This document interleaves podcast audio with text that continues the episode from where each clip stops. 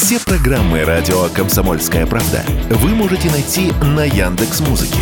Ищите раздел вашей любимой передачи и подписывайтесь, чтобы не пропустить новый выпуск. Радио КП на Яндекс Музыке. Это удобно, просто и всегда интересно. Что будет? Честный взгляд на 11 мая.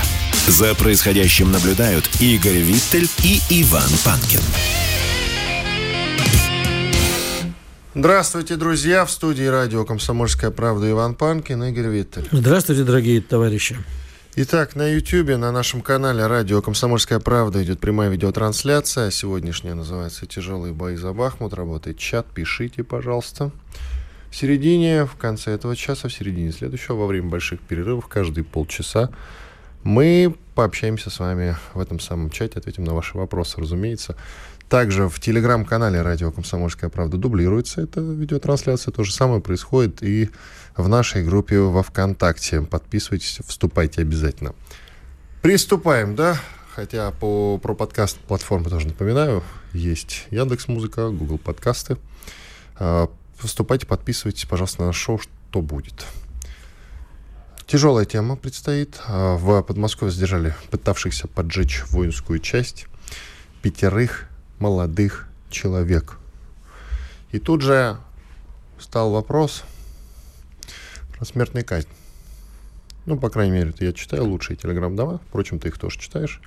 И все, особенно ультраправые, предлагают все-таки за терроризм, хотя тут терроризма пока как такового все-таки нет, они пытались поджечь. Но за терроризм смертную казнь вводить все-таки. Ты как на это смотришь? Э, я смотрю на это чисто практически. Если введение этой меры, против которой, как ты знаешь, я последовательно и решительно выступаю, а, позволит э, снизить терроризм и попытки терроризма, то, видимо, в условиях специальной военной операции это оправданная мера. А если это не поможет, а я считаю, что не поможет, потому что, к сожалению, Тут смотри, а, вот, например, что касается тяжелых преступлений, типа там изнасилования несовершеннолетних, когда маньяки и так далее, их ничего не остановит, да, да, их ничего не остановит, вводи, не вводи. Что касается вот этих юных э, э, персонажей, которых вербуют сейчас террористы, то, возможно, их и остановят. Поэтому само наличие смертной казни в Уголовном кодексе только за терроризм вполне возможно является временно допустимой мерой которых вербуют, тоже ничего, к сожалению, не остановит, именно потому что их вербуют. А вот обычных э, идиотов или тех, кого ты называешь ждунами, одна из версий этих самых ждунов, их, возможно, и остановят. И все равно пишут, что среди них был подросток. Вот. Я, правда, не знаю, сколько ему лет, не вижу этой информации, не сообщается. Ну, сообщается, что подросток. Ну, понимаешь, я против того, конечно, тогда, что подростку смертную казнь, потому что, скорее ну, как? всего... Ну, как? Я тебе объясню. Давай. Подростки обычно ведутся на слабо, пацаны со двора, э, дядька старший, который пришел, опытный зоны сидел или что-нибудь такое, старший авторитет, который приходит и говорит, слушай, что клево, пойдем там это, подожжем что-нибудь. Он говорит, конечно, клево, пойдем, дядька. И идет поджигать. Ты ну, что-нибудь поджигал, Игорь, признавайся? Карбид бросал в детстве, конечно. Ну, карбид это детские Нет, шалости. не поджигал э, карбид, ну, естественно, все карбид, там свинец. А этим еще, ну, это совсем уже глупо. Баллончики умели взрывать, в костер бросать. Идиоты. Это к этому идиоты. не имеет к разговору не имеет отношения. Идиоты. То, что ты в баллончики кидал в костер. Вот. Э, а так, естественно, любого там не, подростка из неблагополучной семьи можно соблазнить на что угодно. И поэтому ну, смертную казнь я считаю, что за это. Он, слушай, а, я знаю несколько случаев не про терроризм, но случаев прямо в ближайшем окружении. Когда к мальчику из хорошей семьи приходил друг, говорит, слушай, мне там надо съездить, куда, э, куда поедешь со мной, там постоишь. И вот, например, конкретный случай совсем моего близкого окружения, так позвали э, мальчика хорошего, друг с подружкой. Он, ну, они подростки, там, ну, машину уже водили. Типа, вот, поехали на машине, подвезешь там. Под, подвез. Мальчик с девочкой, на самом деле, им папа девочки не разрешал встречаться. Они говорили, пойдем папу убьем. Убили папу. Мама, повязали всех. Нифига себе. И это, кстати, не первый случай. Мне буквально на днях рассказывали абсолютно аналогичную историю. Люди не знают, там, ну, друг позвал, ну, что же не пойти-то? А друга какой-нибудь дядя позвал, который сказал, хочешь почувствовать себя антипионером, антигероем? Ну, пошли. Или, может, вообще ничего не сказал. Просто он, они же не знают, может, просто говорят, пойдем это самое, там, не знаю, э, бомбочки покидаем, вот эти, что там сейчас кидают. Мы в детстве вот карбидом забавлялись. А почему не пожизненное заключение? Зачем именно лишать кого-то жизни? Я вот, Ты знаешь, причем э, показательно. Это к чему? Я в свое время снимал материал про пожизненное заключение. Люди, находящиеся на пожизненном заключении, зачастую умоляют их расстрелять. Хотя близкий мне человек, который оказался надолго в тюрьме, рассказывал, что наоборот. Но это при советской власти еще было. Приговоренные к расстрелу умоляли что угодно, лишь бы жить.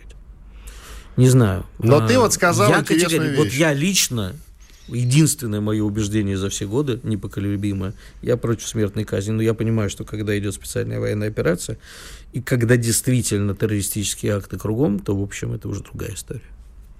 А как, как мы будем решать жизни этих самых людей? М? Инъекцию вводить, расстреливать, вешать, гильотину. Ты Ну понимаешь, как? ну, ты, ты мне задаешь вопросы, Ты а как? А тебя, я вообще тебя не против- смущает вот Меня то, что, я, смущает. то, Меня что вообще- я перечислил? Меня вообще смущает лишение человека жизни. Вот. Когда государство лишает жизни человека. Ты знаешь, я за суд Линча. Поймал, убей. А за, за суд, э, понимаешь, вот каждый раз, когда люди говорят, как ты можешь, а если бы твою дочку, ты бы что? Я говорю, я бы убил. И я считаю, что преступников типа маньяков надо отдавать в руки ро- родителям. И террористов на месте преступления вполне можно, как у нас же при- призывает наш бывший президент к несудебным расправам, я скорее склоняюсь к нему. А когда государство начинает целенаправленно, и э, под это еще невинные люди зачастую, как это было, кстати, когда ловили маньяков, того же Чикатило, как невинные люди оказывались а, приговоренными к расстрелу и так далее. Как-то, но у нас никогда это, венную инъекцию у нас не было точно, повешения тоже давно не было. А может быть, просто правоохранительные органы должны работать? Кстати, вот про ФСБ, да, в данном случае, они хорошо расправляются? Даже очень, надо Я сказать. считаю, что А это- все, вот смотри, извини, а, все случаи, которые я могу перечислить, это попытки. Попытка поджога самолета в Новосибирске, также а, поджог релейного щита на железной дороге в Челябинске, тоже попытка. Новости из последнего. Это все попытки. Ну, Но слушай, при этом люди говорят, нужна смертная казнь, нужно восстановить смертную казнь. Откуда вот это вот э, насчет... желание кого-нибудь убить? Понимаешь, я, к сожалению, с тобой солидарен. Не люблю я смертную казнь. Э, Понимаешь, по поводу железной дороги в Челябинске, э, я как человек страшно любящий вот эти вот места, могу тебе сказать, там с камерами, я думаю, не очень, и, в общем, там ночью э, не особо охраняется. А вот то, что в Москве вообще происходят такие попытки, э, для меня это странно. Потому что я в свое Везде время... должна быть камера. Потому что я в свое время проверял. На черном рынке тысяч за 20 можешь купить карту своих перемещений. Тебе покажут, где ты входил, где выходил, куда ты заходил. Э, И это еще без телефона. Можно еще телефонные получить. В общем, все недорого стоит. Информацию о человеке можно получить моментально. Насколько я понимаю, существует еще система автоматического распознавания лиц. То есть, если человек находится как-то в этой системе, но, видимо, те, кто совершал теракты, не находились в этой системе. Но, в принципе, да, э, запуск дрона, если у нас все так камерами просвечивает в живом режиме, наверное, можно отследить, не знаю. А если все-таки так или иначе вот, террористический акт состоялся? Ну, именно что теракт. Именно что Ну, пострадал. Вот с Владленом Татарским история. Пожалуйста, где- теракт в Питере. Ну, я бы не стал эту дурную девку лишать, конечно, жизни, а Чего по это? жизненному приговорил. Да, слушай, я, мне кажется, она была не, со- не осознанно использована. Те, те люди, которые организовали теракт, да, это должна быть смертная казнь. Но она должна быть введена временно, только за терроризм, военные у нас преступ- ничего не бывает временно, Игорь. Все временно у нас постоянно. Трудно с тобой, дорогой, ты мне бьешь все время по тому же, почему я с тобой согласен, в общем-то. Я как-то пытаюсь все-таки оправдывать э, то, что нужно предотвращать. Я не хочу, чтобы повторялись истории с Татарским, с Прилепиным, с Дашей Дугиным. Я, я не уверен, еще раз повторю, что введение смертной казни это остановит. Но если остановит, то, видимо, скрипя сердце. Просто если у нас и вообще история с Украиной, так или иначе, даже если специальная военная операция закончится завтра, вся история с Украиной завтра не закончится. Конечно. Она будет долго продолжаться. Это не... А это... ты говоришь про временно. Мы будем- Временно не может быть. Мы будем жить, как в Израиле. Ну, в общем, э, пугать людей, конечно, не я надо. не Что ты пугаю, ну а чего я стращаю? Ну, это нормальная повседневная жизнь Израиля. Вот вчера в Израиле опять друг Зря друга- я затронул эту тему. Нет, ну, Зря. про- я просто общаюсь с людьми, говорю, ну что вы там как? Они говорят, сидим на лестнице, даже до бомбоубежища ли не идти. А вчера, кстати, из Газы э, 400 ракет запустили по Тель-Авиву. Тель-Авив тоже запускает. Давай Нет. сойдемся на этом. Ты подожди, сейчас ты меня опять Все, все, все, подведешь. все, все. Потому что ты же знаешь, что я сейчас скажу. Я считаю, что Тель-Авив совершает сейчас военные преступления. Игорь. Ну, давай, ну мы же Я заткнулся. программы делаем. На Я самом-то деле. заткнулся про Израиль. Я просто тебе привожу пример. Это обычная прибы- привычная жизнь, когда страна находится с другой стороной в состоянии военной операции. Ты знаешь, я тебе даже так скажу, несмотря на то, что израильские спецслужбы очень сильные, они славятся вообще по всему миру своей работой. Но ФСБ на данный момент э, справляется лучше. Я тоже так считаю. Поэтому... А новое израильское ПРО, знаешь, как называется? Я вчера рожал как конь. Вообще Ну. она официально называется «Проща Давида», но называют ее «Волшебная палочка». Вот я тоже не понял никакой связи. Это они новую, помимо Странно, что не железного... «Спаси, сохрани» оно Да, называется. ка- извините. пом- помимо железного купола. А про железный купол мы отдельно поговорим. Про Поговорим. то, продали его Украине или нет. Нет, не продали. А американцы пытаются продать. Израильский. Израильские... Но они же совместно Купол. его делали, да. Гениально. Это кто же за евреев пытается продать их купол? Это вот вообще это, вот, уже это, смешно. это антисемитизм. Иван Панкин, Игорь Виттель. Мы уходим на перерыв. Через две минуты продолжим. sportkp.ru О спорте, как о жизни. Что будет? Честный взгляд на 11 мая. За происходящим наблюдают Игорь Виттель и Иван Панкин. Иван Панкин и Игорь Виттель. Мы продолжаем. К нам присоединяется Николай Долгачев, военный корреспондент ВГТРК, то бишь телеканала России. Николай, здрасте. Да, коллеги, здравствуйте. Здравствуйте. Только что вернулись в Москву из Луганска. И давайте, знаете, вот обсудим такие довольно простые вещи. Вы же не просто там военный корреспондент, который что-то фиксирует. Вы, на самом деле, большой журналист. И с вами можно и в аналитику поиграть. Вот эти слухи о ликвидации главкома ВСУ Залужного. Как вы к ним относитесь, а? Он последнее время, я уточню для тех, кто пропустил, действительно главком а, ВСУ Залужный. То есть второй человек в- на Украине прямо сейчас. А может даже в чем-то и первый. Уже месяц не выходит на связь, по крайней мере, не замечен нигде. Его не видно в общественном пространстве. Нет никаких видео, ни в Инстаграме не появляется, с девчонками не переписывается, как это было раньше. И появились такие кривотолки о том, что его э, ракетой немножко прибило. Все, слово вам. Здесь несколько версий может быть. э, Какая из них более вероятна, даже трудно сказать. Э, От того, что банально Залужный э, мог просто уйти в запой, грубо говоря, а до того, что... Пить вредно, товарищи, мы напоминаем. Пить вредно. Да-да.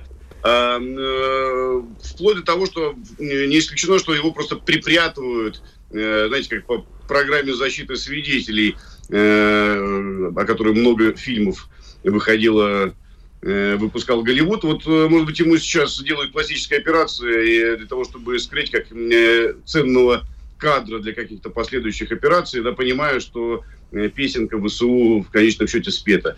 Э, Самые разные могут быть версии его сейчас исчезновения. Я думаю, что мы в любом случае там в течение э, еще одного месяца станет понятно, что же такое замолчание глубокое. А, а не исключено, что и внутренние разборки политические да, привели э, к ликвидации Залужного и уже под видом э, там, нашего ракетного удара его могут просто втихую куда-то э, ликвидировать. А, в любом случае, это, сейчас это гадание на кофейной гуще, потому что просто никаких дополнительных э, данных нет. Вот просто ну, не выходит на связь и не выходит. Мы больше ничего, по сути, и не знаем. А, здесь просто мы можем, исходя из общей политической и военной ситуации, э, предполагать, какие могут быть у этого причины. В любом случае, что-то происходит, э, а, ну, просто не, не может командующий так долго не отсвечивать, при том, что раньше его активность была высокая. Но реально мы просто не знаем, что там на самом деле. А у меня вот к вам еще, Николай, такой вопрос. Э, мы вот тут и с Иваном все время так спорим периодически. На прошлой неделе с Наданой жарко обсуждали. А что изменится, если Залужного, Буданова, да, в общем-то, и Зеленского накроет высокоточным оружием? Изменяет, поменяется... Буданов, напомню, это глава разведки, да, да. украинской. Да, да. Ага. Один из самых отвратительных персонажей да. Э, с той стороны. А что будет? А, то есть поменяются ли как-то военные планы? То есть вот Надана утверждал, что наоборот поставят еще больших подонков. Я называл фамилию, сейчас не запомнил, кто у нее там любимчик. Нет, вы знаете, мне, мне кажется, что из, из этой троицы самый бесполезный и действительно вот, ну, никакого смысла ли в ликвидации это э, Зеленский. Хотя, э, скажем так, его отсутствие в политическом поле, оно могло бы быть определенным просто сигналом для того, чтобы другие негодяи да, так, так не поступали. А вот э, то, что касается людей, имеющих отношение к управлению э, в разведке и вооруженных сил, однозначно это люди, которые так или иначе планируют операции против э, наших бойцов, против наших гражданских лиц, и на них в любом случае определенная ответственность э, за военные преступления. Здесь э, и вопрос э, справедливого возмездия, во-первых, а во-вторых, в любом случае, если какие-то э, функции управления на них замкнуты, а так и есть, значит, это в любом случае такие удары с военной точки зрения, но имеют смысл. Ну, поэтому я, я, я вот не, не очень понимаю, честно говоря, да, наших э, товарищей, которые говорят, да, зачем вообще на них обращать внимание, да, пусть вот если их уберем, другие будут еще лучше, там, еще активнее. Вот мне кажется, ну, э, не очень здравая с точки зрения э, логики боевых действий э, линия. Да, все-таки, если идет борьба с противником, противник должен быть, э, должен получать ощутимые удары. Если мы говорим, а, а так и есть, что э, украинская сторона проводит террористическую деятельность, да, то возмездие должно быть э, обязательным. Да, и мы должны а каким результат. конкретно по банковые удары наносить? Каким оно должно быть возмездие? Э, ну, на, на, знаете, здесь не конкретные адреса должны быть, а вот конкретные э, персоналии, да, люди, которые занимаются управлением разведдеятельности э, Украины, которые занимаются э, формированием военных операций, э, они должны быть, ну, должны получить, по крайней мере, да, Э, свой уровень риска. А где они находятся вот, в конкретный момент э, на банковой, в, в поле где-то или еще где-то, это уже вопрос э, выявления этих точек нашей разведки. Я вот, кстати, согласен тут абсолютно. Надо ликвидировать хотя бы для, для повышения боевого духа здесь, в России, чтобы люди видели эти новости, что мы уничтожаем этих уродов, и хотя бы немножко на сердце легчало от этого. Давайте еще одну серию перескажем украинского сериала, который называется «Контрнаступление». Министр иностранных дел этой страны Дмитрий Кулеба призывает не считать грядущее контрнаступление Украины последним и вообще многого от него не ожидать. А, ваше мнение по контрнаступлению каково? Uh, ну, оно будет, говоря... я понял. Кроме того, что оно будет. Да нет, знаете, я вообще мне кажется, что вот э, в том виде, в котором его э, анонсировали, скажем так, украинские силовики долгое время, украинские медики, и э, линия, которую наши в том числе подхватили, то есть как некая попытка значительной территории занять, прорвать фронт в нескольких местах. Мне кажется, так, такая линия поведения с их стороны не перспективна, просто учитывая характер боевых действий вот в течение всего года. Крупные скопления сил, они превращаются очень быстро в очевидную мишень. И, э, в принципе, мы это в течение всего года видели. Характер боевых действий – это э, действия распределенные в, знач в значительной степени. То есть такие какие-то большие прорывы, огромные объемы территории, они э, э, вообще под вопросом, да, такая работа. Скорее всего, накопив э, объем технической помощи от НАТО, накопив значительное количество личного состава, э, противник будет действовать Э, зеркально по отношению к нашим э, недавним э, там, действиям, да, то есть будет по, вдоль всей линии фронта распределенно пытаться постоянно э, оказывать давление на многих участках, выбирая где-то локальные, и там, соответственно, примерно также длительным способом э, бороться за определенные населенные пункты или стратегические высоты, э, стратегические точки. Это не что-то стремительное, это в любом случае будет э, длительная борьба. При этом э, наша сторона подготовлена э, весьма неплохо, как я это оцениваю, да, и артиллерия наша работает, и линии обороны укреплены, поэтому каких-то перспектив вот э, такой фанфарной фанфарного контрнаступления, ну, вообще не очень-то заметно, честно говоря. А попытки, единственное, о чем, э, на что можно рассчитывать с точки зрения такого там масштабного э, действия, это если э, политические цели, западные политические цели или там цели Зеленского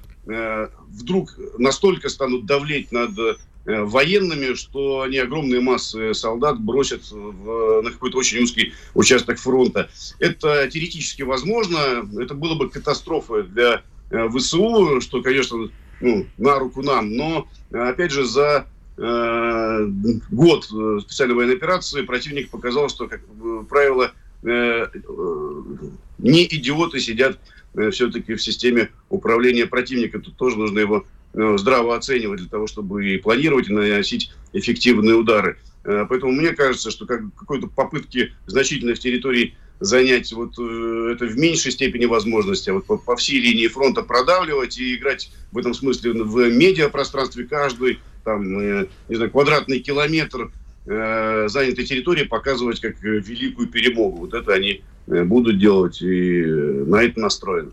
Поучаствуйте в нашей дискуссии, пожалуйста. Мы в первой части с Игорем рассуждали, нужно ли вводить смертную казнь за терроризм. Тут в Подмосковье задержали э, молодых людей, которые пытались поджечь воинскую часть. Таких эпизодов довольно много. Правда, большинство из них все-таки с формулировкой пытались.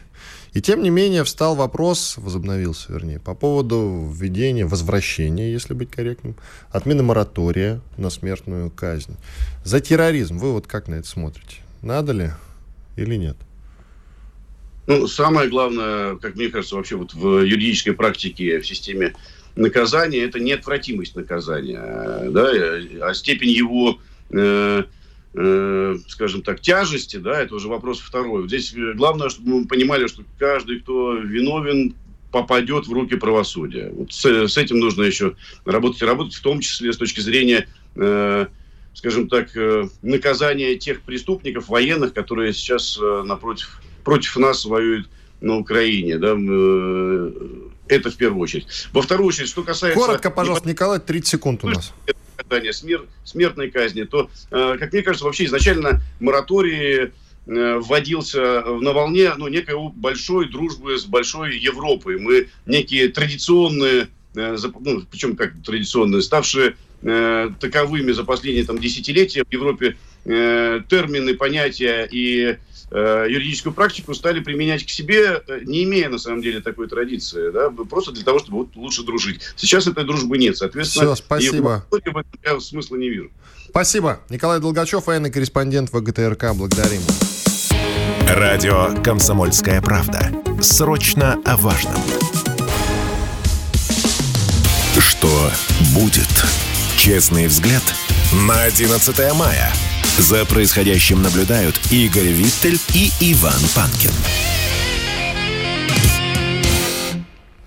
Иван Панкин и Игорь Виттель. Мы продолжаем. К нам присоединяется Андрей Кошкин, эксперт Ассоциации военных политологов, заведующий кафедрой политического анализа и социально-психологических процессов РЭУ имени Плеханова. Андрей Петрович, здрасте. Здрасте. Доброе утро, Иван. Доброе утро, Игорь. Доброе утро всех, кто смотрит и слушает. Тут, знаете, все-таки кроме прочих проблем, у нас остается Бахмут и тяжелые бои за этот населенный пункт.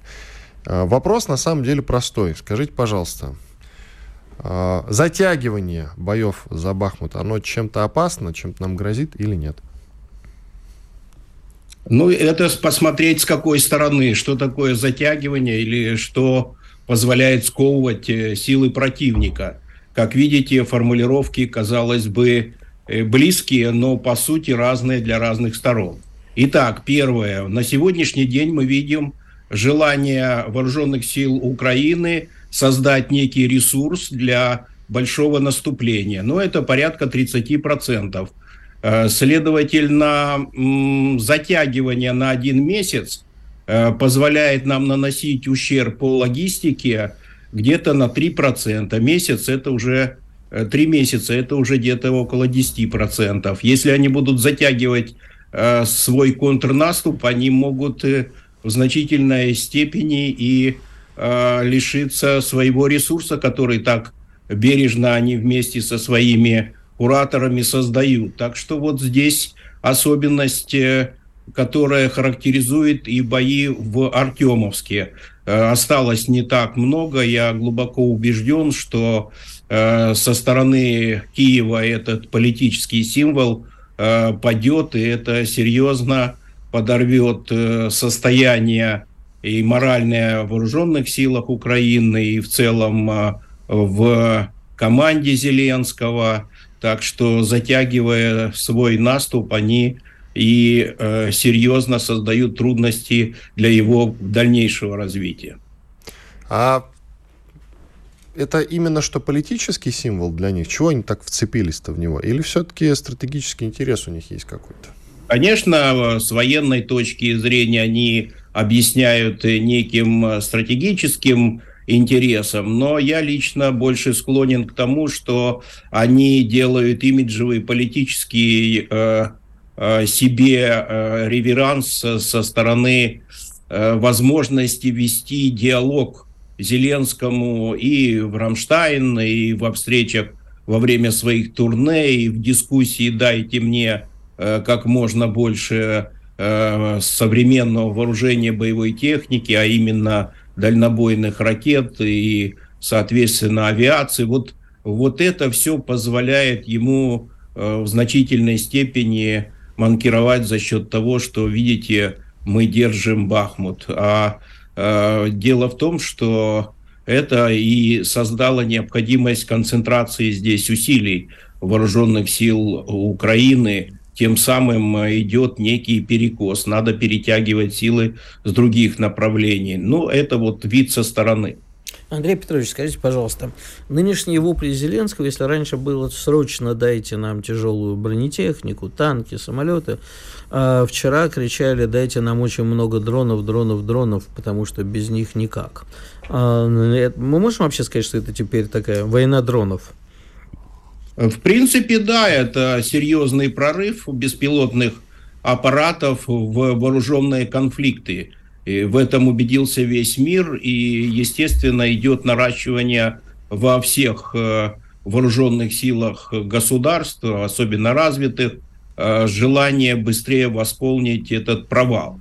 Э, что касается конкретно Украины, здесь некая особенность складывается из того, что авиацию-то с трудом им дают. Они так бьются за то, чтобы поддержать танковые колонны, как делал Вермахт в свое время, наступая на Советский Союз. А раз не получается получить э, современные самолеты, хотя бы F-16, то они бьются за бездушную авиацию, которая должна в значительной степени компенсировать э, Э, преобладание, какое они хотели бы видеть э, свое в воздухе. Вот э, почему так активно все говорят о дронах, их можно и закупать, их можно сегодня трансформировать в новые умные, как они говорят, дроны-убийцы и так далее, для того, чтобы создать вот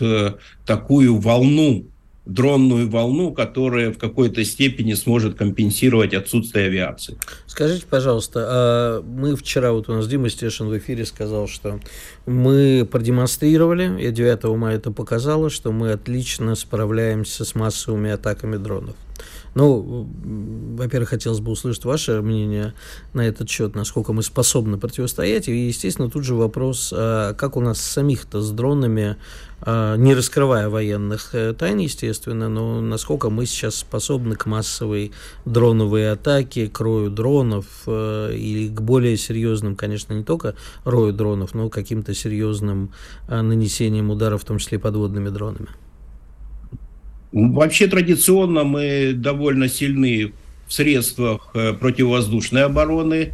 и об этом знает весь мир, и С-400, и С-500, и С-350, и С-300. То есть это довольно серьезные, надежные, высокотехнологичные системы.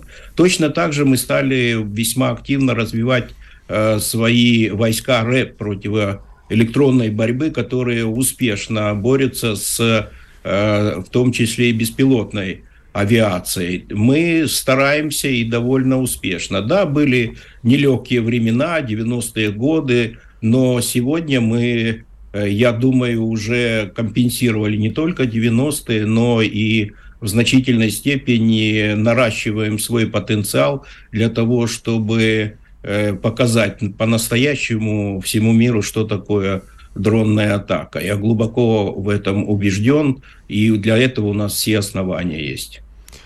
Э, скажите, пожалуйста, Андрей Петрович, э, вернее, расскажите про договор об обычных вооруженных силах в Европе, который, оказывается, у нас был, и сейчас Россия его денонсирует. Ну, то есть мы, по сути, отказываемся от этого документа.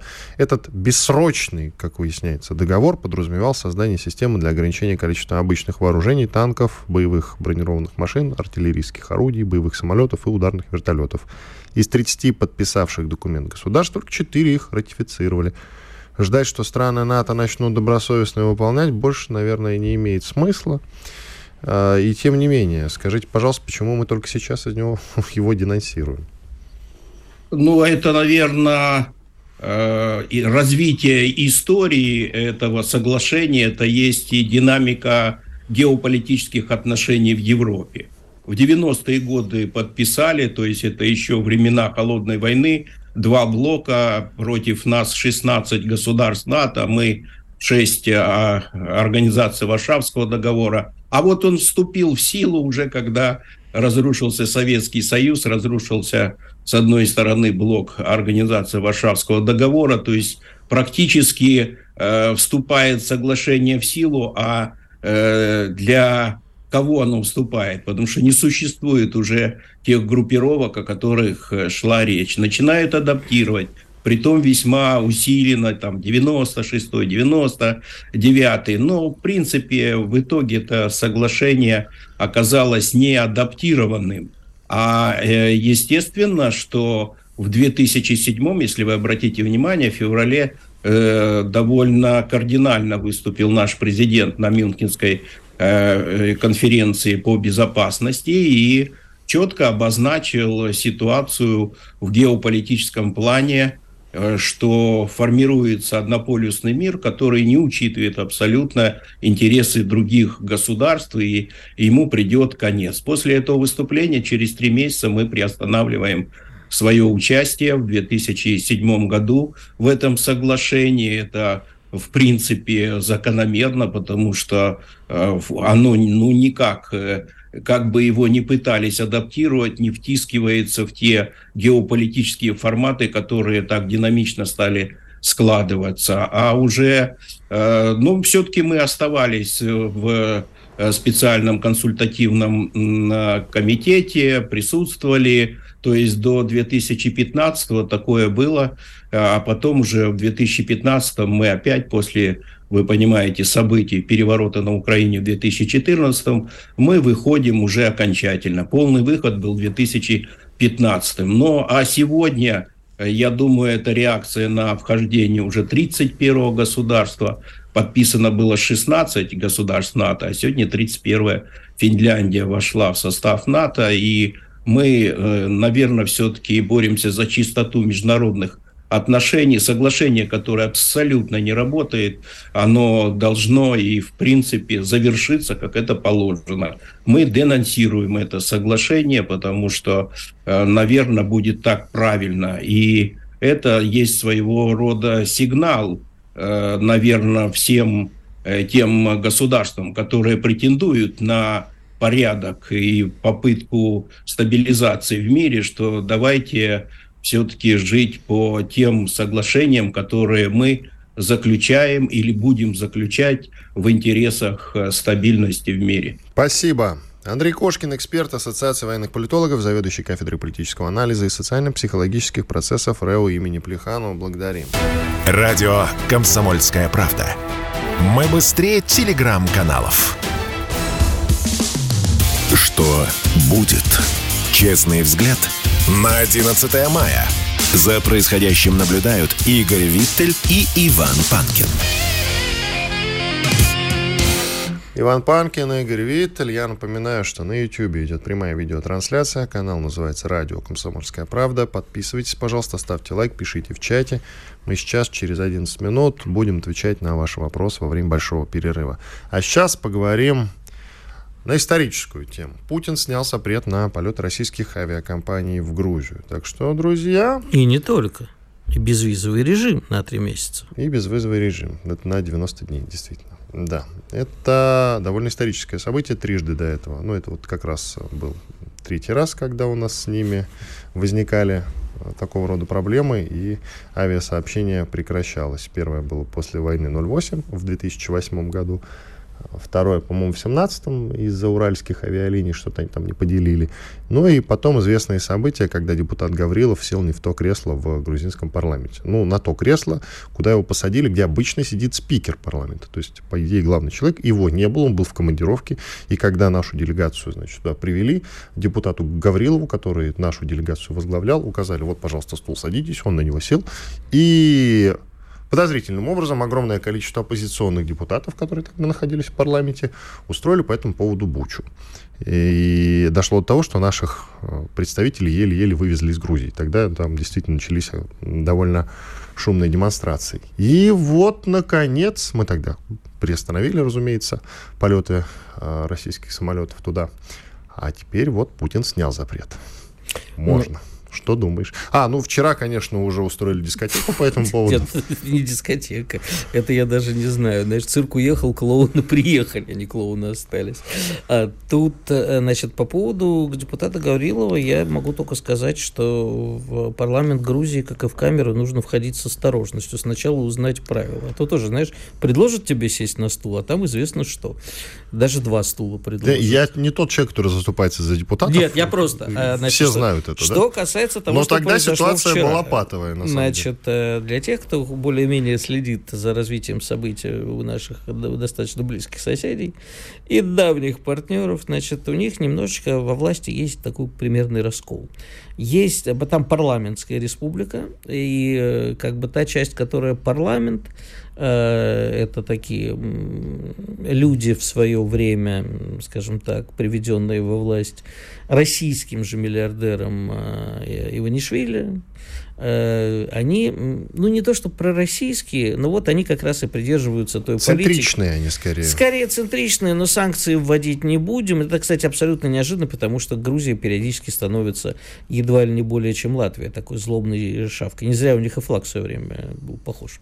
А, значит, э, значит, э, После этого немножко все раскололось. Соломе Зарубишвили, значит, мы видели Это сейчас... президент? Да, французская гражданка, Соломе Зарубишвили, абсолютно прозападно, проамерикански настроенная. Мы видели недавно все наоборот. Значит, она была на стороне протестующих, которые... Э, значит, парламент сказал, что будет вот такой закон о иноагентах, они стали протестовать, и президент их поддержала. Сейчас, значит, неожиданная реакция грузин.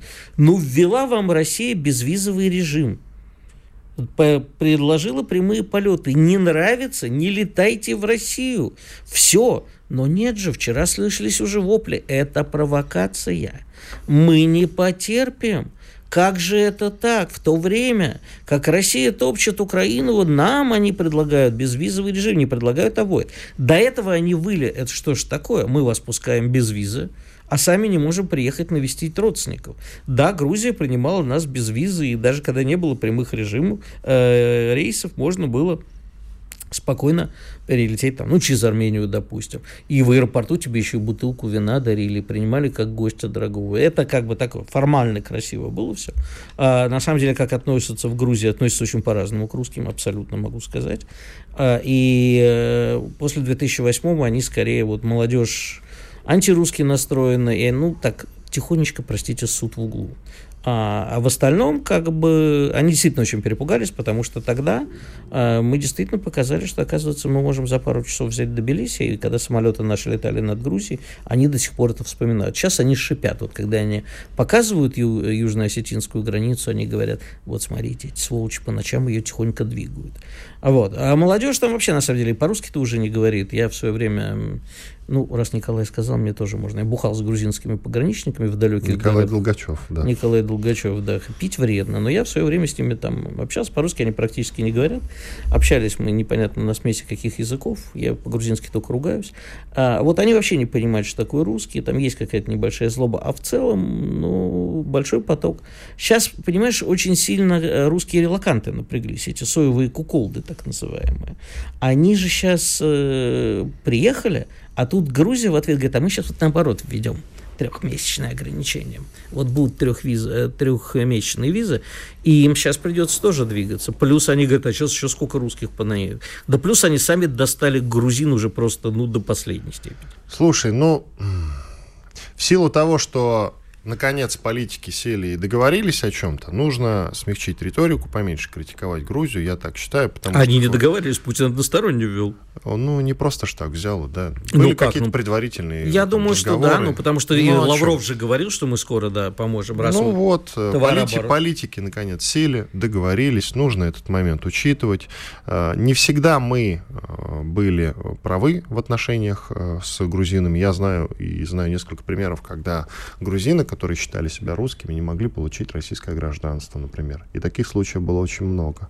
И это не красит нас как страну, которая как бы выступает за право преемничества после распада Советского Союза. Все-таки все те люди, которые считают себя русскими, живут в России или хотят жить в России, потому что они до этого жили в стране под названием Советский Союз. И если они сейчас хотят все-таки быть ближе к России и получить российский паспорт, а у нас не запрещено двойное гражданство, слава богу, они до, должны все-таки иметь такую возможность. Довольно легкую. Мы с тобой сто раз об этом ну, говорили. Я с этим даже не спорю насчет того, в чем я, мы виноваты. Но ты же знаешь, что мы в российское гражданство выдаем очень осторожно, иногда даже выборочно. И с груз... А с грузинами особенно, кстати говоря. Вот грузины от этого особенно сильно пострадали, я тебе хочу сказать.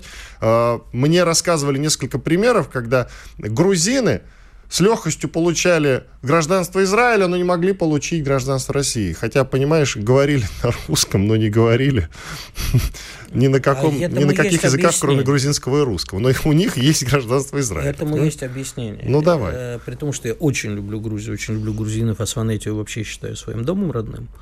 А количество криминала грузинского, воров в законе. Да, там карманники и... знаменитые. Нет, это разные вещи. Воры, воры в законе, а карманники, а домушники, которые переехали в Москву свою в огромном количестве. Если посмотришь картотеку МВД, то удивишься, сколько грузинских наркоманов в 90-е годы и начало 2000-х, вот эти все взломы машин, барсеточники, а знаешь, когда на светофоре вы не подскажете, как проехать, а тут же у тебя сумку воруют из машины. Это было вот настоящий грузинский грузинский бизнес, особенно квартирные кражи.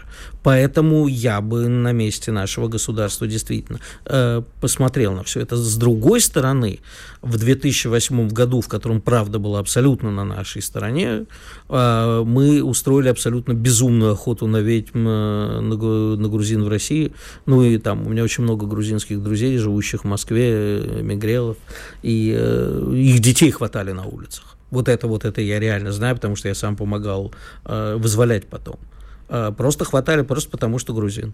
И э, свозили и в центре миграции и так далее. Это все была чрезмерная жестокость, которую я не понимаю. Насчет того, чтобы им свободно давать гражданство, ой, не знаю. Но всегда с открытыми объятиями, я, э, пожалуйста, приезжайте в гости. И я считаю, что это абсолютно справедливо. Правда же жалко, я уже все присматривал за грузинским посольством в Скатерном переулке, очень хотелось мне его. Но, видимо, я думаю, потешок скрыть. Получить недвижимого трофея, имущества? Трофея, да, ну, видимо. А, Нет, не ну, все-таки, наконец-то, да, у нас э, да, со абсолютно. многими странами проблемы, и давай уже я, нет, в я... силу того, что с Грузией наконец-то есть некое примирение, надо этому порадоваться. Я только хотел предупредить тех э, наших, которые хотят рвануть в Грузию, практиковать то, что не практикуется в России. Там за это тоже бьют морды и жестче, чем у нас. А что конкретно? За ЛГБТ, например. Там А, вот ну, гей-парады, там хрен Но, тем не менее, он там проходил. Э, Да, Был ну, изби- такой- ну, а, ну, слушай, ну что лучше, э, чтобы не проходил или чтобы проходил, тебя избили? Не проходил, у нас не проходит. Вот, поэтому У мы них гуманнее, чем Грузия. И избивали всех. Нет, Изби- но он жест- так или иначе он прошел, а уже что потом было, это и не важно. Понимаешь, у нас даже такое не допустят, а у них, тем не менее, допустили. Ты хотел про Трампа рассказать. Ой, про Трампа вообще все интересно. Да и про Трампа, и Просил про Трамп. Трамп, Ваня, дай рассказать Значит, про да, вчера Трампа. брали у Давай. Трампа интервью, э, значит, и тут я, знаешь, вот ощущение, как написал один телеграм-канал «Коза кричала», полное ощущение, что разговариваю с деревом. Корреспондентка ему говорит, а вот скажите, как вы относитесь э, к российско-украинскому конфликту? Говорит, я закончу его за 24 часа, говорит Трамп. Но вы за Украину, говорит она, говорит, я за то, чтобы люди перестали убивать друг друга, чтобы люди перестали умирать. Да это значит, что вы за Украину. Я за мир, говорит Трамп. То есть вы не за то, чтобы Украина победила, говорит корреспондентка. И так продолжалось очень долго. Но Ну, вот Пыталой, как я это называю, пытала. да, но после перерыва я еще расскажу про новости про Байдена. Про Трампа тоже договорим. И Трамп держался, я тебе скажу, мам дорогая, дай ему Бог здоровья. Вот, понимаешь, раз- разговор с деревом был прямо вот выглядел... Я прямо, то то ли не знаю, что ли лежать, то ли плакать. Что, действительно такие тупые, знаешь, как, как Задорнов Нет, говорил. это не разговор с деревом, это разговор с журналистским, Методичкой. журналистским маньяком каким-то. Да. Каким, какое же Так дерево? что ж, вы все-таки не за Ину? И прямо я открываю, на CNN сегодня Трамп так... Президент отказался, бывший президент отказался сказать, за Украину он или нет. Иван Панкин, Игорь Виттель. Вернемся в начале следующего часа. Чтобы получать еще больше информации и эксклюзивных материалов, присоединяйтесь к радио «Комсомольская правда» в соцсетях. В отечественных социальных сетях. Смотрите новые выпуски на Рутьюбе, читайте телеграм-канал, добавляйтесь в друзья ВКонтакте, подписывайтесь, смотрите и слушайте. Радио «Комсомольская правда». Самая оперативная и проверенная информация в эфире и соцсетях.